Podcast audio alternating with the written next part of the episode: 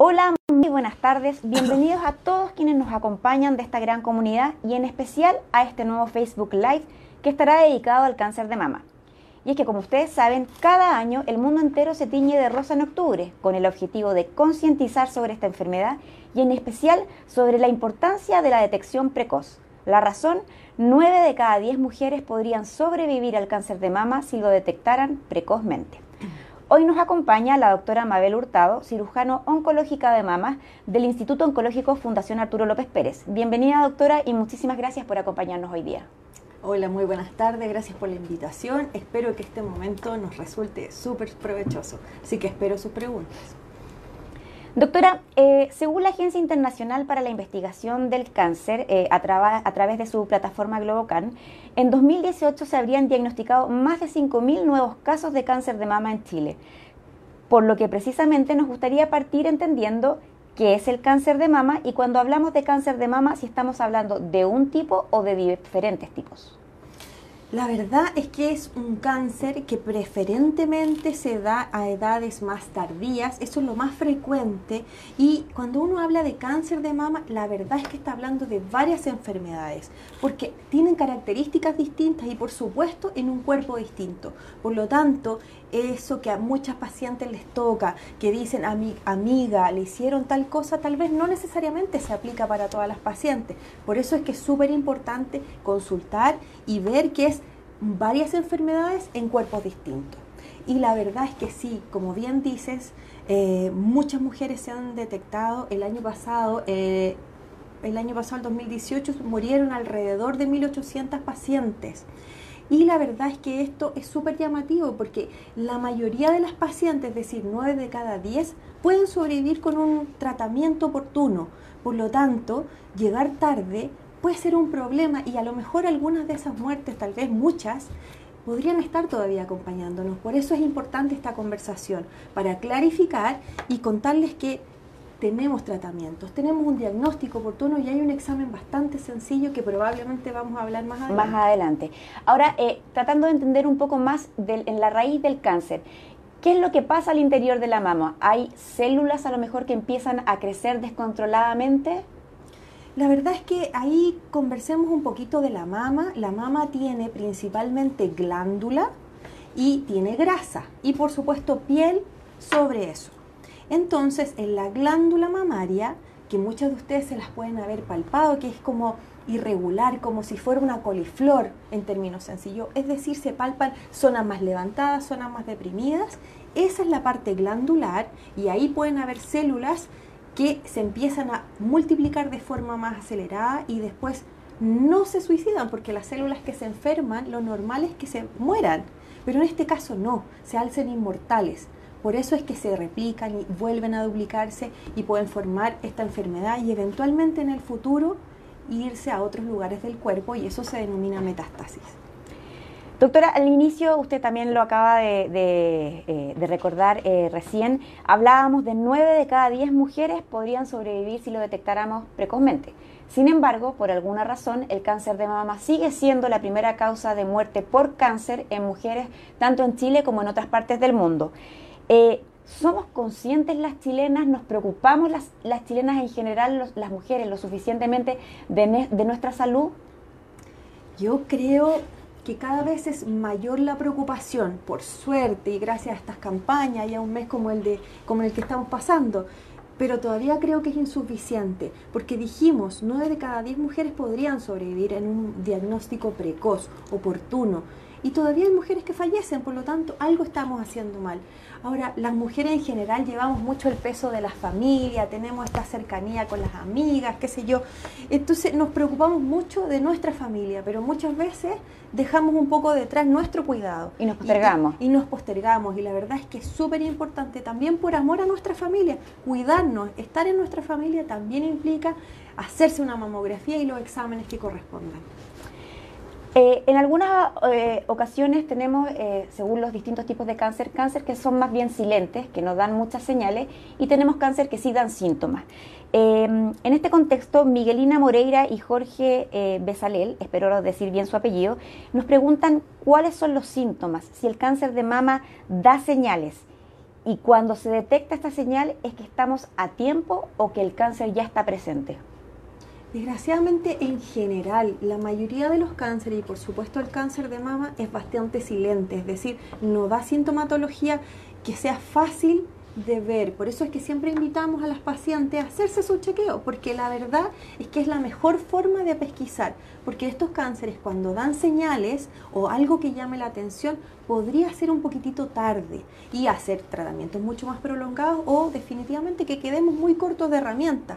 Por lo tanto, es súper importante, de nuevo autocuidado. Y las señales, cuando nosotros vemos, probablemente viene más adelante porque es súper importante conversar. Cuando vemos algunas diferencias en la piel, vemos en una mama que se le sale una tumoración, es decir, como un cototito, zonas que se hunden, secreción, por ejemplo, sangre por el pezón, la verdad es que tiene que llamarnos la atención y puede ser una señal de alerta.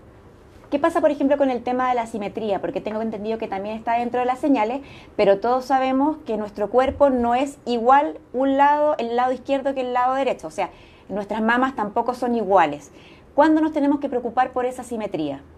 La verdad es que es súper importante que nos conozcamos, que conozcamos nuestra piel, nuestras características, porque nadie es perfectamente simétrico. Entonces, si hay una diferencia de lo habitual, y, por ejemplo, hay una zona enrojecida, una zona que tiene como más gordito, nosotros lo denominamos edema, eh, una zona retráctil o cuando nos movemos se mueven de forma distinta, nos tiene que llamar la atención. Y ahí en el fondo hay que consultar a un especialista. De todas maneras. Queremos aprovechar de eh, agradecerle a todos nuestros amigos y amigas que nos han enviado su pregunta y también eh, a nuestros amigos de otros países, por ejemplo, Ecuador, eh, Bolivia, Perú y Uruguay, entre otros. También recordarles que estas instancias siempre tienen el afán de educar y de conversar de un tema importante, pero que jamás van a revestir una consulta médica y que ante cualquier duda cada uno tiene que ir donde su especialista. Sigamos con el tema. Eh, Miriam Oróstica eh, nos comenta que tiene displasia, las mamas grandes, y le duelen mucho. Quiere saber si eso podría ser una señal o una alerta de un posible cáncer es muy poco probable que un cáncer duela. No es cero la probabilidad, por lo tanto igual vale la pena que haga su chequeo, pero muy probablemente el dolor mamario se puede atribuir principalmente a cambios hormonales que nos pasa a todas las mujeres o a veces podemos sentir cierta molestia muscular, que es un músculo importante que se llama pectoral mayor, que está debajo de nuestra mama y al hacer movimientos también se puede contracturar, por lo tanto también puede ser eso. Doctora, solamente eh, que no lo hice al inicio de la pregunta, para las mujeres a lo mejor que no se manejan mucho con el concepto, cuando hablamos de displasia nos referimos a qué? A la mama fibrosa, principalmente. O sea, algunas mamas lo que pasa es que no todas tenemos las mamas de la misma forma. Algunas tienen más componente graso y otras tienen más fibra, fibra más bien más firme. Y eso es súper constitucional, así como algunas personas tienen los ojos verdes o café, tenemos, hay personas que tienen la mama más densa y no. Y eso es súper variable. Ana Ferrada eh, nos pregunta si el cáncer de mama se puede manifestar con algún malestar específico. Ella, por ejemplo, siente constantemente ardor en el pecho. La verdad es que de nuevo es poco probable esta sintomatología que realmente nos oriente a cáncer, pero de todas maneras este ardor mamario podría un montón de cosas más, desde una dermatitis hasta una lesión realmente que podría ser significativa. Así que yo le recomendaría que igual vea a su médico, probablemente sea algo benigno, pero de todas maneras un control le vendría muy bien. Lorena eh, Albornoz eh, nos comenta que eh, el año pasado se realizó una mamografía y ecomamaria y arrojó que tenía quistes en las dos mamas. Eh, en esa oportunidad la dejaron em, tomando vitamina E y le recomendaron que el control anual del año siguiente, en el caso de la mamografía y seguramente el de la eco. Ella lo que quiere saber en el fondo es si el tomar vitamina E está dentro de lo que debería haber hecho. Primero que todo, bueno, felicidades porque está haciendo su control y eso es súper importante. Ahora, en general, los quistes simples, porque existen quistes complejos, en general no son una enfermedad, son más bien parte de la normalidad y tienen que ver principalmente con cambios hormonales. Efectivamente podría ser de ayuda la vitamina D en algunos casos, pero no hay estudios científicos que realmente lo validen como tratamiento. Entonces, en este caso, sería muy importante que Lorena tuviera muy presente ahora su nuevo control. Exacto. Eh, Cecilia Mon Ibarra eh, nos comenta que hace un poco más de un año eh, el pezón de su mama izquierda se hunde y la areola se pone rígida. Se hizo una mamografía y salió todo bien. Em, quiere saber, no tiene antecedentes y tiene 66 años. está preocupada. ¿Podría haber algún problema? De nuevo, reforcemos. A mí me parece súper bien que ella se preocupe de su cuerpo y no te diferencias. Generalmente este cambio fluctuante, es decir, que aparece y desaparece, generalmente no hay ninguna, ningún problema, eso es lo habitual. Ahora, obviamente acompañado de que tiene una mamografía que está normal y a, a, lo mejor una ecografía también podría ser de apoyo. Entonces, si eso está normal, podemos quedarnos tranquila y mantener sus controles anuales. Sandra, Alex, perdón, Alexandra Olivares también nos pregunta cómo eh, puede saber, o sea, por qué motivos pueden eh, doler sus mamas. Ella además habla que desde los pezones eh, salen secreciones y que no está en sus días fértiles o de menstruación.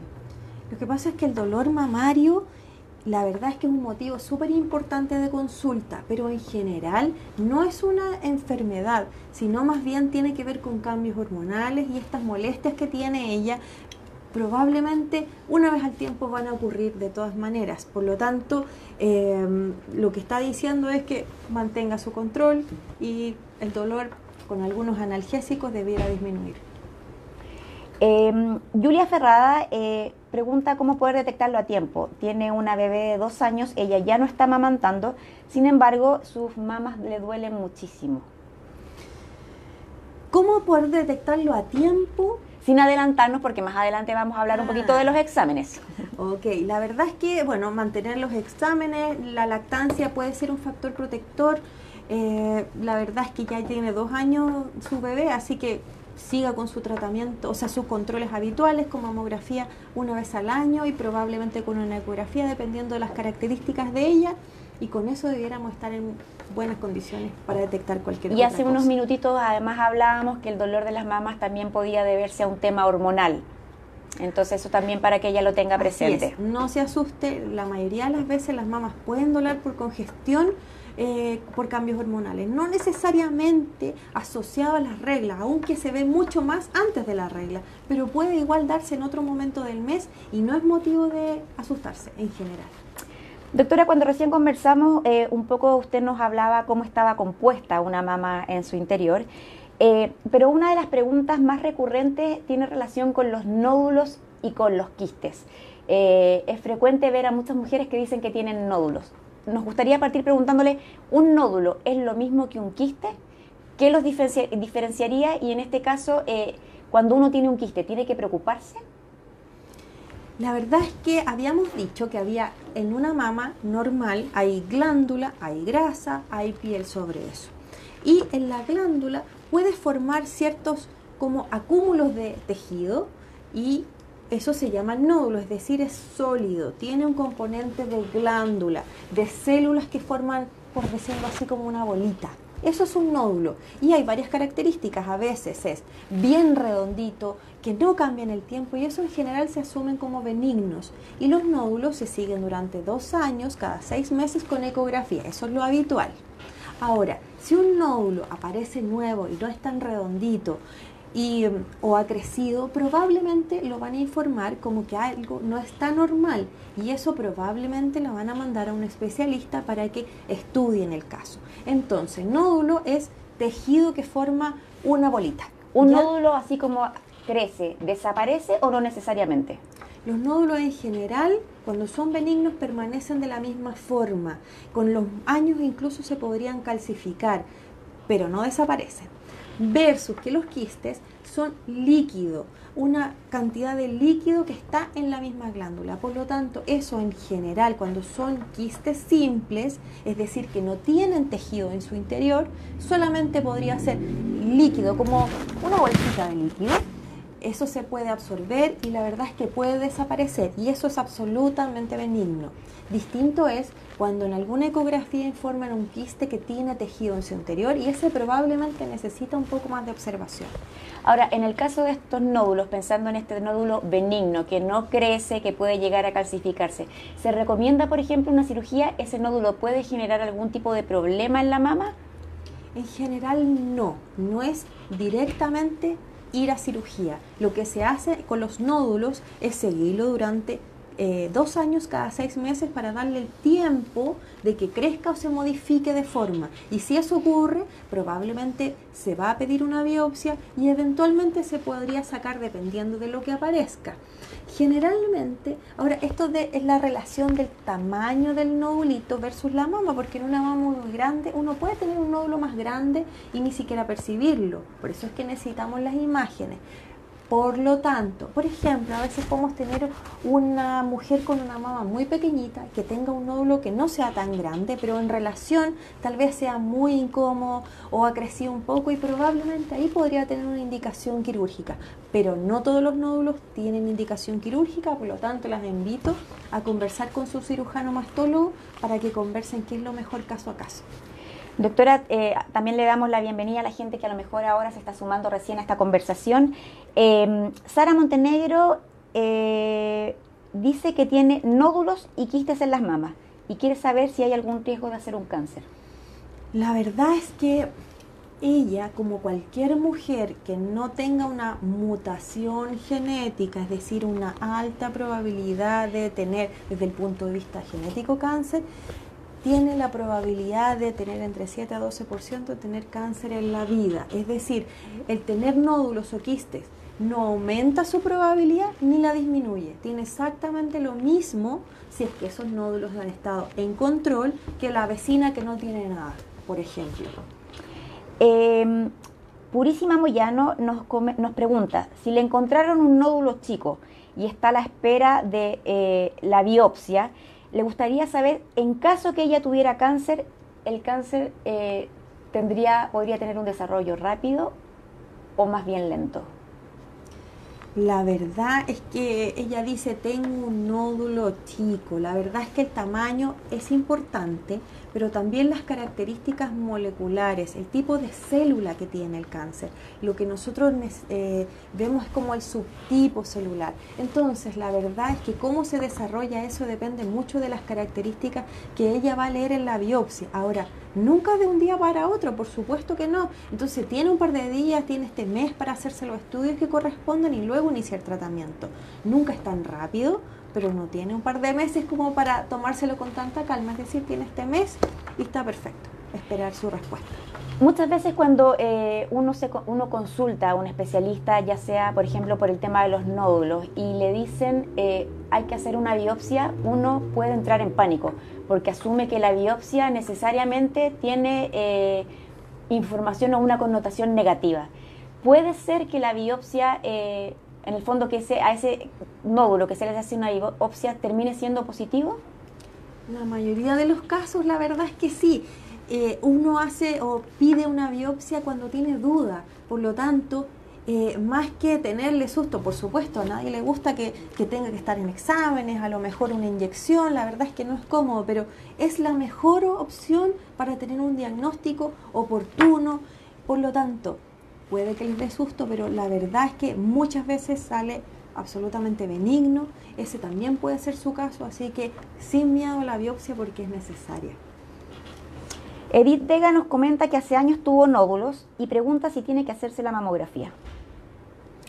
La verdad es que eh, la indicación de la mamografía es a todas las mujeres sobre 40 años eh, en forma anual. El que haya tenido nódulos probablemente ella estuvo en un chequeo más seguido con ecografía, pero la mamografía tiene que seguírsela haciendo una vez al año y si hay algo raro en esa mamografía, probablemente se la pidan un poco más frecuente, es decir, cada seis meses pero que tenga nódulos y lo sigan con eco, no la salva de nuestro examen favorito que es la mamografía. Hace un rato hablábamos de esta eh, baja sintomatología como que pueda advertir antes de. ¿Qué pasa con el tema de los factores de riesgo? ¿Hay factores de riesgo asociados a este tipo de cáncer? ¿Cuáles son? y qué tan importante es el factor hereditario. La verdad es que los factores generales, como por ejemplo la primera regla ante los 12 años, la última regla después de los 50, pocos hijos o el primer hijo después de los 30 años, o poca lactancia, o consumo, por ejemplo, de hormonas después de que termina la regla, pueden ser factores de riesgo que tienen que ver específicamente con cáncer de mama, pero cada uno contribuye un poquito. Por lo tanto, depende de la persona también, cómo se conjugan y en algunas personas va a dar la enfermedad o no. Y eso no lo podemos modificar demasiado, pero a mí lo que me gusta más conversar sobre los factores de riesgo modificables, como por ejemplo tener estilos de vida sana, no ser gordito, porque la verdad es que eso también es más riesgo, y también para riesgo cardiovascular, así que también están los infartos y ese tipo de cosas. Eh, no fumar, ojalá consumo no consumo moderado de alcohol o no alcohol, digamos. Eso uno puede hacer cosas y disminuir su riesgo. Ahora, esos son riesgos generales. Existen unos riesgos que nosotros le llamamos como riesgos más importantes. Y es que a veces podría haber un, un gen que esté mutado, es decir, que no esté normal y no haga su trabajo de forma correcta. Y algunas familias tienen eso como yo me acuerdo inmediatamente de esta actriz súper famosa que se llama Angelina Jolie, que tenía una mutación en un gen en específico que le daba más probabilidad de cáncer.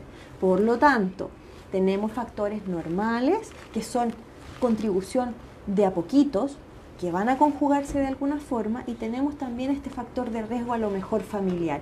Por eso es que si usted tiene muchos familiares con cáncer de mama o cáncer de ovario o páncreas o próstata, tal vez sea una buena idea que considere poder conversar con algún asesor genético en alguno de los lugares de su sector. Respecto precisamente al tema de eh, la asesoría genético, Liliana Andrea nos pregunta si todas las mujeres que están con cáncer de mama deben hacerse ese examen genético. No, la verdad es que no. La mayoría de los pacientes que tienen cáncer de mama y otros, digamos, caen en el grupo de cáncer esporádico. ¿Qué quiere decir esporádico? Suma de factores, todos los que dijimos anteriormente y se conjugan de alguna forma y a algunos pacientes les da cáncer y les toca. Y la verdad es que no podemos ahí realmente saber exactamente qué fue lo que más influyó. Y esa es la mayoría de los casos, es decir, no tenemos un culpable para decir esto es el causante específico del cáncer. Y también tenemos entre un 5 y un 10% de los cánceres de mama que podrían ser atribuidos a una mutación genética. Entonces, si vemos la gran mayoría de los pacientes con cáncer, no van a cumplir esto de tener este grupo específico. Entonces, ¿cómo lo podemos diferenciar? Como nosotros llamamos eh, de bandera roja. ¿Y qué es bandera roja? Los que tienen alguna presentación inhabitual, rara, poco frecuente. Por ejemplo, un paciente que sea varón, que sea hombre, porque es poco frecuente un cáncer de mama en un hombre, lo frecuente es en las mujeres. Por lo tanto, ese hombre vale la pena a lo menos tener una conversación sobre estudio genético. Por ejemplo, una mujer con cáncer de mama en las dos mamas, porque es poco frecuente. Lo frecuente es que sea en una. También una mujer que tenga cáncer de mama antes de los 45 años, porque lo frecuente es sobre los 50 60 años. Por lo tanto, esa edad es raro, es poco habitual y valdría la pena hacer un estudio genético. O, por ejemplo, que, no sé, en la misma familia haya cáncer de mama y cáncer de ovario. El cáncer de ovario es muy poco frecuente y por eso vale la pena hacer estudio genético. Entonces, no todas y acercarse a qué saber de las banderas rojas. Y si alguna de ustedes le pasa eso, están totalmente invitadas a alguna de los grupos que se dedican a asesoramiento genético en Chile. Y en el fondo también en ese sentido sería muy importante que uno también conociera un poco de su, de su pasado, de su árbol genealógico, de estar pendiente, por lo menos en, en, en los eh, rangos como más cercanos, abuelo, bisabuelo, qué tan presente estuvo el cáncer en la familia, materna en este caso y paterna. Súper importante para el tema de cáncer es, y es lo que siempre preguntamos en la consulta, es se conocen a sí mismos y también uno es parte de una familia. Entonces es importante también conocer si alguien en la familia tuvo cáncer y también es importante en qué lugar lo tuvo y a qué edad lo tuvo. Es súper importante informarse de eso y eso nos puede ayudar muchísimo a hacer un mejor diagnóstico a cada paciente. María Isabel Díaz eh, nos pregunta cuál puede ser el riesgo de tener cáncer de mama si su hermana mayor fue operada en marzo por cáncer de mama eh, derecha Ella todos los años se realiza la mamografía y la eco mamaria y en la última eh, tuvo un resultado eh, de BIRAT 3. ¿Qué es lo que significa el BIRAT? Para que nuestros amigos y amigas nos entiendan.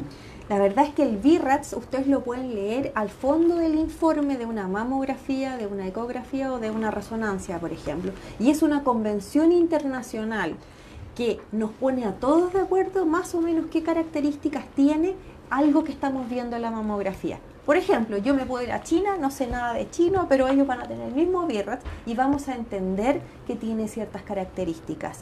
En general, un BIRAT 3 habla que hay poca probabilidad de cáncer, pero de todas maneras vale la pena seguir investigando. Es decir, lo más probable es que cuando aparezca un BIRAT 3, en seis meses más haya que repetir el examen para ver si hay alguna diferencia con ese tiempo.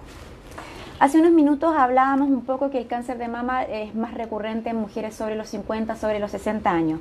Eh, ¿Eso significa que una mujer más joven no puede desarrollar el cáncer de mama? Margarita ah. Vega en, en, ese sentido nos pregunta si es necesario hacerse la mamografía a los 60 y es normal que las mamás duelan a esa edad, entendiendo que a lo mejor el tema hormonal ya no es tan presente como cuando uno es más joven. Ahí hay varias preguntas. Me gustaría primero ir a la parte de la edad. La edad. Desgraciadamente a cualquier edad le puede dar cáncer de mama. Tenemos pacientes súper jóvenes y por eso es importante que las mujeres se conozcan, porque generalmente cuando hay un, una paciente tan joven, ante los 40 años, digamos, con cáncer, la verdad es que no, caen en el rango de hacerse mamografía, eso es lo habitual, por lo tanto en ella es mucho más importante conocer su cuerpo, hacerse un autoexamen, ir al ginecólogo y decirle por favor que la examine, o si tiene antecedentes familiares, probablemente iniciar el chequeo antes. Por lo tanto, la respuesta a esa es sí, puede ser antes. Y la segunda parte de la pregunta me parece que es con respecto a una paciente sobre 60 sí, años. Margarita. Y preguntaba si vale la pena hacerse mamografía. Si es necesario, mamografía a los 60 y es normal que, que las mamás vuelan a esa edad.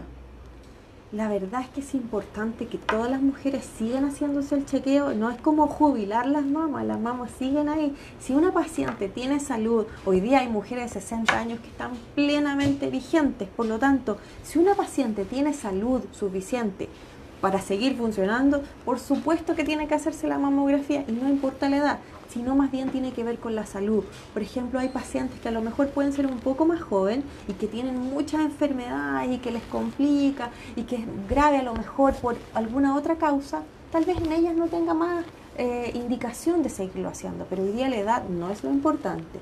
Y sí, las mamas pueden molestar a cualquier edad, siendo más frecuente antes de los rangos de la menopausia, es decir, cuando hay ciclos hormonales, pero después igual pueden molestar. Solo para precisar, hablábamos que el cáncer de mama puede dar a cualquier edad, pero a partir de qué edad, de los 20 años, de los 25, 30, podría ser incluso menor a 20 años. Podría llegar a ser incluso menor de 20 años. Sobre la mayoría de edad podría parecer, no es la idea que se asusten para nada, porque es muy, muy, muy poco frecuente, muy poco frecuente para que no se asusten, pero con esto quiero hacer una llamada, examínense, conózcanse. Las mujeres desde la primera vez que eh, tienen que hacerse un papá Nicolau ya van al ginecólogo, entonces consultar, conocerse, que su médico las conozca. Entonces no cuesta nada mantener el examen, pero es poco frecuente, muy poco frecuente, pero puede existir. Marisa Soto nos pregunta si una persona de 15 años de edad con lupus eritomatoso sistémico puede contraer cáncer de mama. La verdad es que son factores independientes en general. No existe un estudio serio que realmente las eh, les pongan directamente proporcional, es decir, podría darle. Así que aparte de mantener su control de su lupus, tiene que hacerse mamografía y sus chequeos habituales como cualquier mujer. Vamos un poco a lo que usted casi se adelantó hablando del diagnóstico. Eh, ¿Cómo se diagnostica el cáncer de mama? Eh, Sabemos que hay distintos tipos de exámenes. Está la mamografía, está eh, la ecotomografía mamaria, también se habla de resonancia, de biopsia, incluso de, de autoexamen. Entremos un poquito en ese tema. ¿Cuál es el examen fundamental y un poco en qué consisten los otros?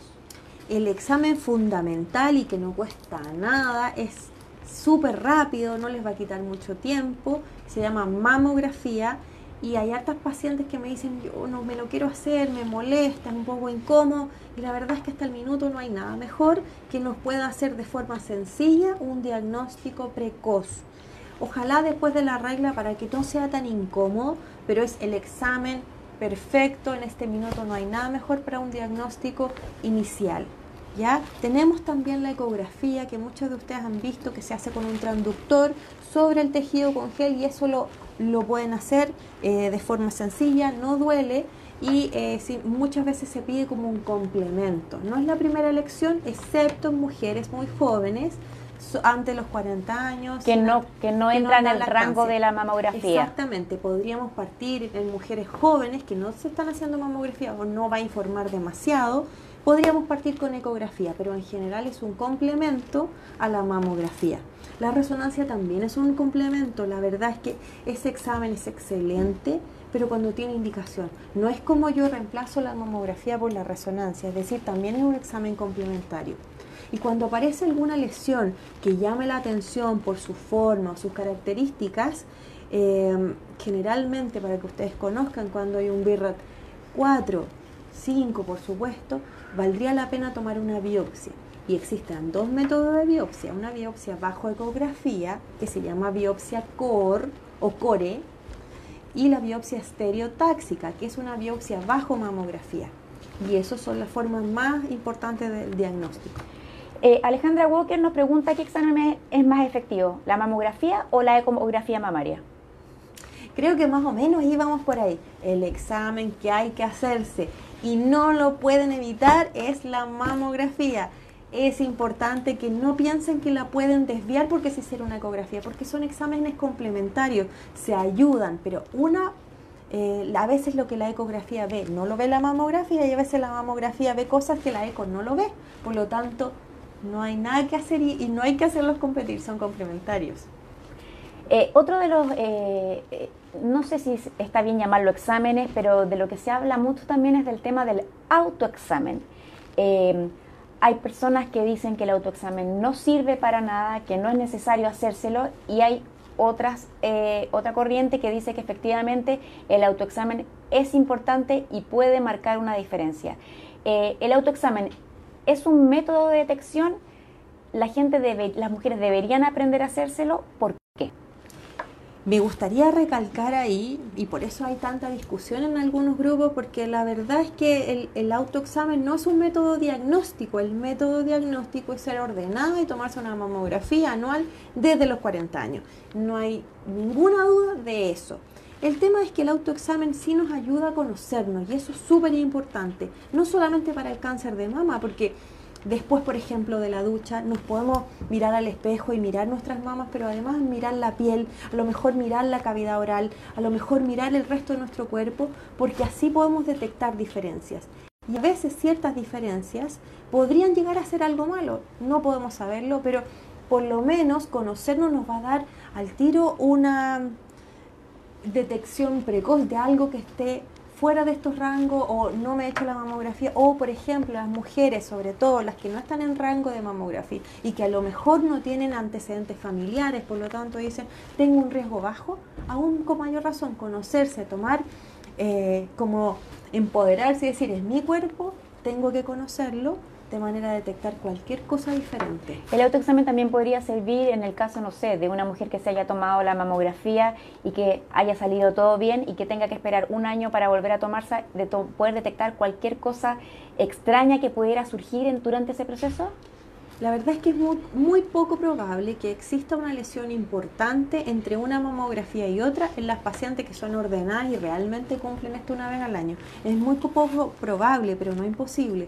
Por eso es súper importante hacer autoexamen, mirarse, conocer todo lo que está pasando con nuestro cuerpo porque podría ser una diferencia. Y reforzar a todas las mujeres que nos están escuchando e incluso a los hombres que están participando de este Facebook Live que el autoexamen no diagnostica. Así como no podemos reemplazar la mamografía por la eco, tampoco podemos reemplazar la mamografía por el autoexamen. Eh, podría a lo mejor, eh, porque me quedó ahí y, se me estaba yendo a los varones que están escuchando, que están eh, participando del Facebook. los varones también pueden tener cáncer de mama. Habíamos dicho que por antecedentes familiares también, pero los hombres pueden tener hasta menos del 1% de probabilidad de cáncer, pero no es cero, por lo tanto, ellos no están expuestos a una mamografía, por lo tanto, su herramienta es conocerse, conocer su cuerpo. Si sienten algún bulto, alguna cosa que no les calza, una herida que no sana o no cicatriza, vaya a consultar. Es importante salir de dudas y revisarlo por un especialista. Ahora, ¿cómo se realiza un autoexamen? Miren, como no estamos preparados, tenemos aquí una modelo. De nuevo les repito que no es un diagnóstico, pero sí nos sirve para conocernos, para detectar algo en la piel. Entonces, aquí tenemos una modelo. Imagínense que aquí está el brazo, o como yo, como el hueco axilar. Entonces, pero antes de esto, les quiero mostrar un poquito la posición.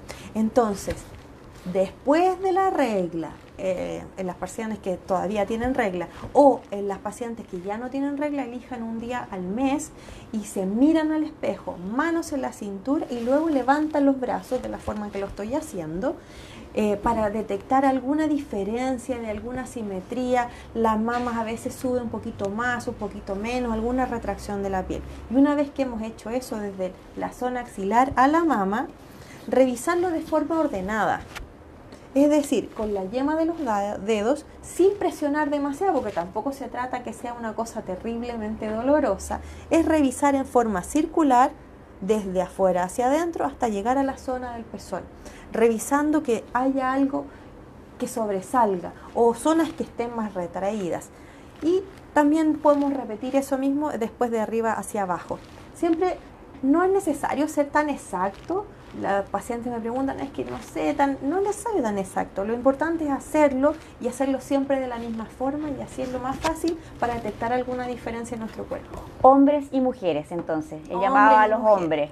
Para los hombres es mucho más sencillo porque al no tener tanta mama, excepto que hay algunos que tienen más, eh, es mucho más sencillo, hay menos, hay menos volumen que buscar, así que para el hombre es sencillo un, un toca y ver si hay algo raro. Eh, Clara Yáñez nos pregunta si tanto mamografía como ecotomografía se pueden tomar el mismo día o tienen que hacerse eh, en tiempo diferenciado. El mismo día, en el mismo instante. Eh, es un tema de horario principalmente, porque la verdad es que es ideal que se tomen el mismo día. Eh, Jacqueline González comenta que se hizo su mamo el año 2018. ¿Cuándo debe repetirla? Tiene 59 años y aquí me gustaría hacer un punto especial, porque eh, nosotros acá en FALP, como también en, otros organismos eh, de salud internacionales, eh, se recomienda la mamografía a partir de los 40 años. Sin embargo, a través del sistema público, la mamografía está recomendada a partir de los 50, si no me equivoco. Lo que pasa es que no es que esté recomendada en el sistema público, está financiada que no es lo mismo, es decir, siempre está recomendada a partir de los 40 años. El punto es que el sistema garantiza que usted se va a poder hacer, si es beneficiaria de FONASA, el sistema público, tenga a lo menos tres mamografías entre los 50 y los 60 años. Pero después no, no es que no esté indicada tampoco, sino que no la va a financiar de una forma tan sencilla. Así que que se la haga de todas maneras desde los 40 por, mientras esté sana y en condiciones de realizarse el examen. Alejandra Barraza nos comenta que tiene 42 años y no quiere hacerse una mamografía. ¿Se puede hacer otro tipo de examen para las mamás? ¿Y por qué no quiere hacerse la mamografía? Si es súper necesario, la verdad es que yo sé que es incómodo, no es el examen favorito, pero es un examen sencillo, rápido, no va a tardar demasiado, así que la verdad es que la mejor idea es que se decida y se haga la mamografía. no hay un reemplazo. Además que también es un tema de costo-beneficio. Son alrededor de 10-15 minutos que dura el examen. Puede generar un poco de molestia, pero en el fondo, si estamos hablando de detección precoz, esa es la herramienta. Totalmente de acuerdo. Puede marcar gran diferencia y no hay un reemplazo hasta el minuto de la mamografía. Así que la invitamos a tomar hora y hacerse la mamografía igual. Eh, Daisy Roja nos pregunta, si tiene 58 años y no se ha hecho ningún tipo de examen de mamas, ¿qué es lo que tiene que hacer y hasta qué edad se la tiene que realizar? Tirón de orejas. Tirón de orejas y la invitamos a tomar hora para hacerse a lo menos una mamografía desde ya. Así que vaya a pedir hora, no hay más excusas. ¿Y hasta qué edad? ¿La mamografía caduca en algún momento? ¿Tiene como una...? Un... Las mamas no jubilan. Las enfermedades no jubilan, por lo tanto es importante que, como habíamos dicho, mientras tenga salud suficiente para hacerse los exámenes. Probablemente una persona a lo mejor eh, tiene sus años, pero en buenas condiciones, súper actual, hágase la mamografía sin importar la edad. Si hay un tema de salud muy importante, que tenga algo grave, que le complique, que esté con, no sé, con medidas muy, muy incómodas en la casa, qué sé yo, no puede movilizarse y estamos con alguna enfermedad que está empeorando, probablemente no sea necesario en ese caso. Pero usted que tenga salud y todo suficiente, vaya y hágase la mamografía. Eh, ¿Las ecos mamarias también son recomendables hacerlas de manera anual o solamente como complemento si lo indica un médico? En general la recomendación es como complemento. Lo que pasa es que hay mujeres que tienen las mamas muy fibrosas, como habíamos dicho, más densas, es decir, más glándula, y en ellas sí se va a recomendar anual porque la mamografía no va a ser suficiente, pero eso tiene que conversarlo con su médico. Em, Ana Jarpa eh, nos comenta que su madre tiene un tumor eh, y su mamá tiene 87, 87 años. Eh, quiere saber si a esa edad es conveniente, por ejemplo, hacer una cirugía.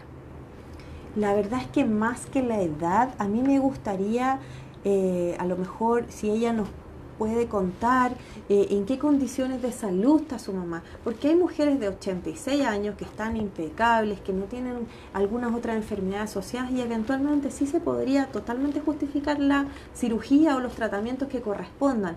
Pero si ella ha tenido a lo mejor algún accidente cerebrovascular, que la tiene imposibilidad, imposibilitada de moverse o, o enfermedades que le, le cueste mucho recibir anestesia, hay otras alternativas de tratamiento, pero en cada caso depende de la paciente y no de la edad. Rosana Gaverini eh, nos pregunta si la mamografía debe hacerse anual, bianual o incluso podría ser cada tres años. La verdad es que nosotros indicamos de mayor seguridad una vez al año y en algunas ocasiones cuando hay, por ejemplo, microcalcificaciones, hay alguna lesión que uno quisiera seguir viendo, podríamos hacerlo cada seis meses, pero eso depende de la paciente y la indicación en general es una vez al año. Erika Villablanca nos pregunta si una niña de 11 años se le, si a una niña de 11 años se le puede hacer una mamografía. La verdad es que no tiene indicación, son muy jóvenes, una mama que recién se está desarrollando, la verdad es que eh, probablemente no sé si va a tener un volumen necesario, va a ser muy incómodo y no tiene ninguna indicación de hacerla. La verdad es que si la mamá de esta, de esta chiquilla quisiera controlarla, probablemente baste con un examen físico y alguna otra cosa que indique su médico, pero la mamografía no es de elección para alguien tan joven. Vamos un poquito al tema de los tratamientos. ¿Qué es lo que está disponible hoy día para el tratamiento del cáncer de mama? La verdad es que el cáncer de mama de nuevo, al, como dijimos delante, eh, son varias enfermedades, tienen distintas características y cada una está de acuerdo a cada persona que tiene esta enfermedad. Entonces, hoy día lo que se hace es hacer tratamiento personalizado, dependiendo de cada paciente. ¿Y qué formas de tratamiento tenemos? Por supuesto, la cirugía, tenemos radioterapia, que es una energía que se entrega a la misma zona operada, tenemos quimioterapia y varias alternativas de drogas distintas, hoy día hay muchísimas más adelanto, y tenemos también uno, lo que nosotros llamamos tratamiento endocrino u hormonoterapia, que es una pastilla que normalmente siguen tomando algunas pacientes para prevenir que vuelva. Eso es como en general. Una paciente que tuvo cáncer de mama, ¿el cáncer de mama puede volver? ¿Existe una edad en que la paciente eh, pueda ser dada de, alta o el cáncer de mama hay que controlarlo durante toda la vida? La verdad es que las pacientes que han tenido cáncer de mama no se dan de alta jamás.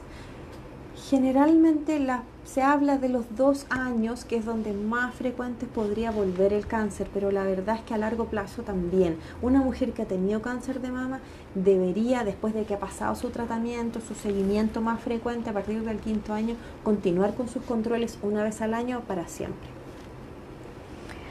Seguimos con el tema de los tratamientos. Eh, Jessica Toledo quiere saber si es necesario hacerse el cintigrama óseo después de radioterapia por cáncer de mama, en el caso de que la radioterapia afecte mucho el tema de los huesos. La verdad es que el cáncer de mama, una de, eh, las probabilidades cuando está avanzado y vaya a otras partes del cuerpo es los huesos. Por eso es que se estudia en algunos casos. No es para todas las pacientes, no es para todos los tipos eh, de presentaciones. En algunos casos sí está indicado el centigrama óseo y no tiene que ver con haberse hecho o no radioterapia. O sea, una cosa es el tratamiento y otra es los exámenes que les corresponde tomar. Y algunas pacientes tienen la indicación y otras no lo tienen.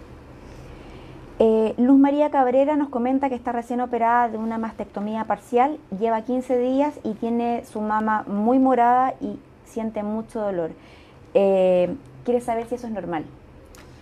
La verdad es que está recién operada, lleva súper poquito, puede ser que haya un hematoma que se esté resolviendo, esta zona más bien morada debiera ir pasando. Si el dolor es demasiado intenso, la verdad es que yo la invitaría a consultar a su cirujano para ver si está todo cicatrizando en forma correcta. Ahora, de todas maneras uno espera ciertas molestias, pero si es demasiado, la verdad es que es una buena idea que acuda a su médico. María Cristina Rivera eh, nos comenta que terminó hace poco eh, su radioterapia, que tiene control en dos meses más eh, por cáncer de mama y le gustaría saber qué cuidados adicionales podría tener para evitar que aparezca nuevamente el cáncer.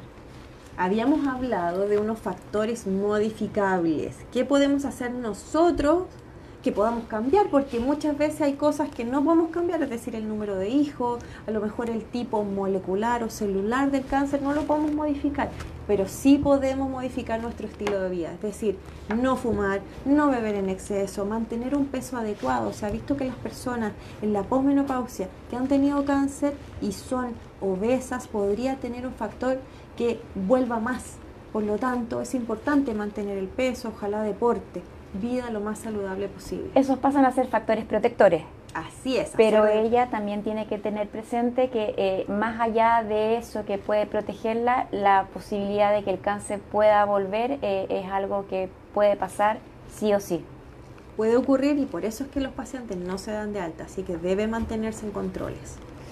Em, Miriam Daza comenta que está con un cáncer de mama, tiene dos quistes y dos nódulos y quiere saber em, después de la cirugía y la extirpación de su mama eh, derecha, ¿a los cuántos días más o menos suele eh, comenzar el tratamiento de quimio y a los cuántos días ella podría empezar a perder su cabello?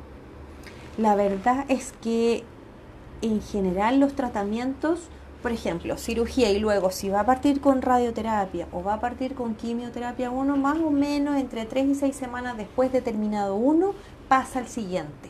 Eso es lo habitual, más o menos, puede ser, puede variar un poquitito, pero eso es lo ideal, entre 3 y 6 semanas después. Iniciar lo que corresponde, la quimioterapia en este caso o radioterapia. Ahora, generalmente después de la primera o segunda eh, instalación de la quimioterapia se cae el pelo, pero va a volver a salir. Y también puede existir la posibilidad de que a lo mejor no lo pierda. La verdad Depende de las drogas, por ejemplo. Depende de las drogas, indudablemente, pero para cáncer de mama con intención curativa en general se cae el pelo. Así que hay que prepararlo, pero de todas maneras vuelve a salir, así que es un momento súper incómodo, pero va a pasar. Em, el cáncer de mama sin duda puede generar efectos secundarios, sobre todo eh, si eh, en el fondo hay afectados los ganglios, ¿verdad? Em, Gabriela Calfín eh, comenta que hace cuatro meses se operó de un cáncer de mamas, le sacaron 15 ganglios y quiere saber eh, por qué siente mucho, puede sentir mucho dolor en el brazo y en la espalda. Quiere saber si eso es normal. La verdad es que después de una disección axilar, es decir, cuando se sacan varios ganglios de la zona axilar, puede haber cierta secuela de primero insensibilidad en la zona interna del brazo, en la zona axilar, sentir o sentir raro. Ya eso puede pasar y tiene que ver con la misma cirugía. Y parte de esa sensibilidad se recupera y parte no. Ahora, el dolor intenso, la verdad es que no es tan normal. ¿Por qué? Porque hoy día hay tratamiento, se podemos manejar el dolor. Probablemente sea una buena idea que haga kinesiología. Entonces el dolor interno, o sea, el dolor intenso tampoco es tan normal porque es tratable. Cierta molestia sí lo es. Y es súper importante que eh, vea si es que no se le hincha un poquito el brazo, porque a veces puede haber linfedema asociado, que es que el brazo aumente de volumen y eso también tiene tratamiento. Entonces, cierta molestia es normal, pero un dolor tan intenso, la verdad es que probablemente tenga un tratamiento mejor. Eh, María Elena Miranda eh, nos, nos, comenta que tiene nódulos en su mama izquierda 4 y uno en su mama derecha, eh, que siente dolor en ambas y que lleva dos días con unos moretones debajo de sus dos axilas. ¿Eso podría tener relación? ¿Qué es lo que se le podría recomendar? La verdad es que es poco probable que tenga relación. Mm, la verdad es que los nódulos de todas maneras tienen que tener seguimiento, así que yo le recomiendo que siga yendo a su médico y que haga su control, su chequeo habitual. Probablemente no tiene relación con los moretones. Eh, Cristi Órdenes eh, nos comenta que tuvo un tumor filodes y toma tamoxifeno. Tiene riesgo, habla de riesgo 3 de desarrollarlo y quiere saber eh, si con los años podría aparecer en otra parte otro tumor. La verdad es que eh, probablemente nuestra participante no nos contó toda la historia porque en general el filodes uno no deja tamoxifeno, así que probablemente debe haber alguna poca historia más. Sin embargo, de todas maneras es recomendable continuar con su control habitual y si dice riesgo 3, tal vez podría entender que a lo mejor tiene un BIRAP 3 y eso en general tiene un seguimiento cada seis meses, así que yo le recomiendo mantener sus controles. María Elena Cabello eh, nos comenta que fue operada, que está muy bien, pero se le olvidó preguntarle a su médico ¿Cuánto tiempo debía cuidarse con respecto eh, al tema de los ejercicios? Ella quiere volver a empezar a hacer cosas, ejercicios tipo cardiovasculares, quiere volver al gimnasio. La verdad es que ojalá uno retome la vida habitual lo antes posible. Es decir, si ella ya se siente mejor, está haciendo, no sé, sus actividades eh, habituales, como hacer las cosas de la casa, mm, no sé, lo que, lo que haga en forma habitual, ya es tiempo de retomar el ejercicio cardiovascular obviamente en relación a lo que ella está tolerando, porque si todavía tiene esta sensación de dolor intenso, qué sé yo, esperar a lo mejor un poco, pero apenas se sienta restablecida, volver a su actividad habitual y eso incluye el gimnasio. Ojo que algunas pacientes que han tenido disección axilar no van a poder levantar mucho peso en ese brazo. Uno habla generalmente de 2 kilos, pero el resto de los ejercicios ninguna contraindicación. Anita Domínguez nos comenta que hace nueve años que está en tratamiento de un cáncer de mama, eh, pero nunca se ha sentido eh, del todo bien.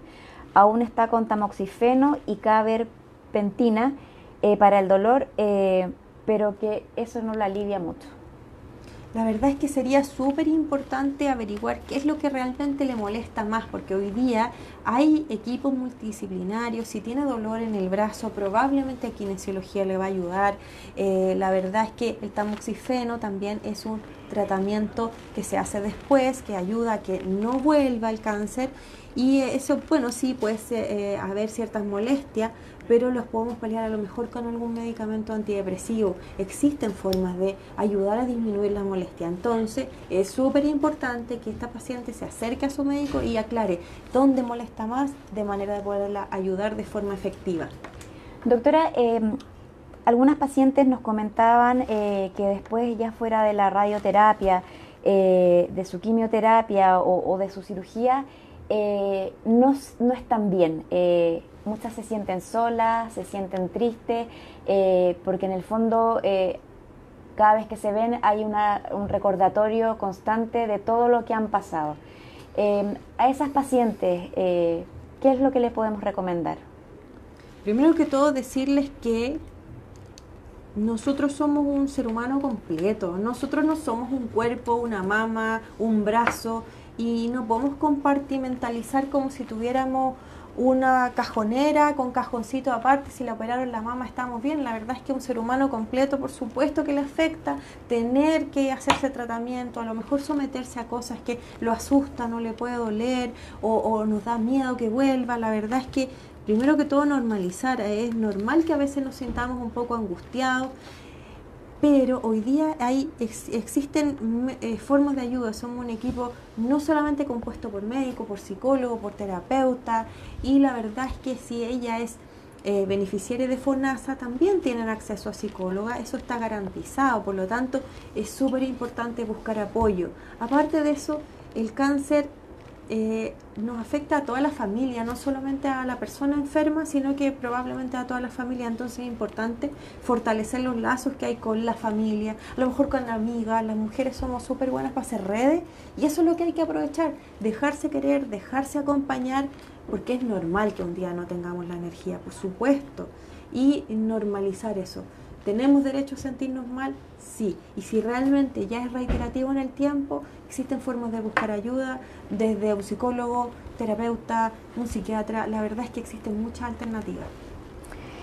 Marcela Cortés nos comenta que su hermana murió a los 40 años de cáncer de mama. Después de 7 años en que estuvo bien, apareció una metástasis en el fémur. Fue operada, eh, pero el cáncer se ramificó y finalmente falleció. Ella quiere eh, saber, porque nos comenta que su hija tomó leche de su hermana y quiere saber si podría repetirse la enfermedad. La verdad es que el cáncer no se transmite por esa vía, la verdad es que el cáncer no es transmisible, o sea, uno puede estar cerca de alguien con cáncer y no le va a dar, digamos. Ahora, efectivamente hay algo que llama la atención y que es un poco lo que habíamos conversado. La hermana de esta paciente era muy jovencita al minuto del diagnóstico, por lo tanto, posiblemente la familia a lo menos debiera tener una conversación desde el punto de vista genético. Entonces, la hermana, al ser familiar de una persona que tuvo cáncer con bandera roja, que es, dijimos, lo inhabitual, eh, tal vez tenga sentido hacer un estudio genético de manera de evaluar su propio riesgo. Y como ella es la madre, también, si yo sé de mi riesgo, podría saber un poco de lo que le pasa a la niña, a la más pequeñita. Entonces, directamente no se transmite, pero sí puede tener un componente genético que a lo mejor habría que estudiar un poquito más. Ya para ir terminando, porque te hemos quitado muchísimo tiempo, vamos a hacer las últimas tres preguntas.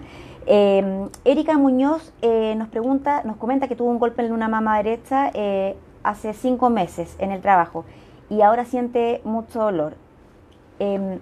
Esta pregunta nos llevó también un poco a pensar eh, en todo lo que ha sido este auge de las chiquillas que juegan fútbol eh, y que constantemente a lo mejor están expuestas a recibir golpes en sus mamas.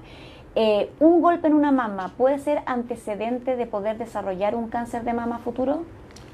No hay evidencia científica que relacione los golpes al cáncer. Esto aplica harto también para el cáncer de testículo. Muchos hombres dicen, ah, le dio cáncer de testículo por el golpe. La verdad es que no hay evidencia de que tengan relación. Pero lo bueno dentro de lo malo que podría ser tener un golpe es que muchas veces incita a las, a las personas, tanto hombres como mujeres, a revisarse porque le salió un moretón y qué sé yo, y conocen su cuerpo y dicen esto no está bien, digamos, pero no tienen relación directa, pero es una invitación a conocernos. ¿Qué pasa con el desodorante? Hay personas que creen que el desodorante también puede tener cierto tipo de relación con el cáncer de mama. ¿Es así? La verdad es que no hay evidencia científica que alguna cosa que uno se ponga sobre la piel, perfume, desodorante, qué sé yo, eso no está probado que realmente tenga relación. Así que con confianza hasta el minuto. Doctora, para ir finalizando eh, este Facebook Live, eh, estamos en el mes de la concientización del cáncer de mama. Eh, tratamos de responder la mayor cantidad de, preguntas que nos hicieron hoy día eh, nuestras amigas y también eh, amigos que forman parte de esta comunidad. ¿Qué mensaje podemos dejar al cerrar esta conversación? Bueno, muchas gracias por la invitación. Estoy súper contenta de haber tenido un minutito con ustedes para que podamos aclarar ciertas dudas. Mi mensaje final, la verdad es que va por el lado de la mamografía puede hacer una diferencia. Tarda alrededor de 15 minutos, la verdad es que no hay excusas en decir que es cara, porque la verdad es que en general es un muy buen examen a un costo no muy elevado, inclusive está garantizado de forma gratuita a las pacientes del sistema público de salud. Hay muchos seguros que también la incluyen, entonces no es excusa no tengo tiempo porque es cortito, no es excusa no tengo plata, no es excusa de mi familia primero, porque la verdad es que uno también quiere a la familia cuidándose a uno mismo. Por lo tanto, mi mensaje es hagamos los chequeos y así salvemos vidas. Doctora Mabel Hurtado, eh, cirujano oncológica mamaria del de, eh, Instituto Oncológico eh, Fundación Arturo López Pérez. Queremos darle las gracias por habernos acompañado esta tarde, por todas sus aclaraciones que fueron muy didácticas y a todos nuestros amigos que nos acompañaron hoy, agradecerles nuevamente que hayan, nos hayan entregado este espacio para seguir aportando en el tema de educación, conversación relacionadas con distintos tipos de cáncer. Recordarles que esto no es una consulta médica y que el objetivo principal es poder aclarar dudas y a poder apoyar la educación sobre estos temas. Eh, desde ya los queremos dejar invitados eh, a un próximo Facebook Live que les iremos contando por esta misma vía. Que tengan una muy buena semana. Gracias, doctora, nuevamente por haber estado con nosotros. Muchas gracias por la invitación.